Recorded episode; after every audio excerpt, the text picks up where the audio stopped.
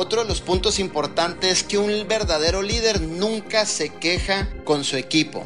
Estarías cometiendo el grave error de estar perdiendo casi a tu organización.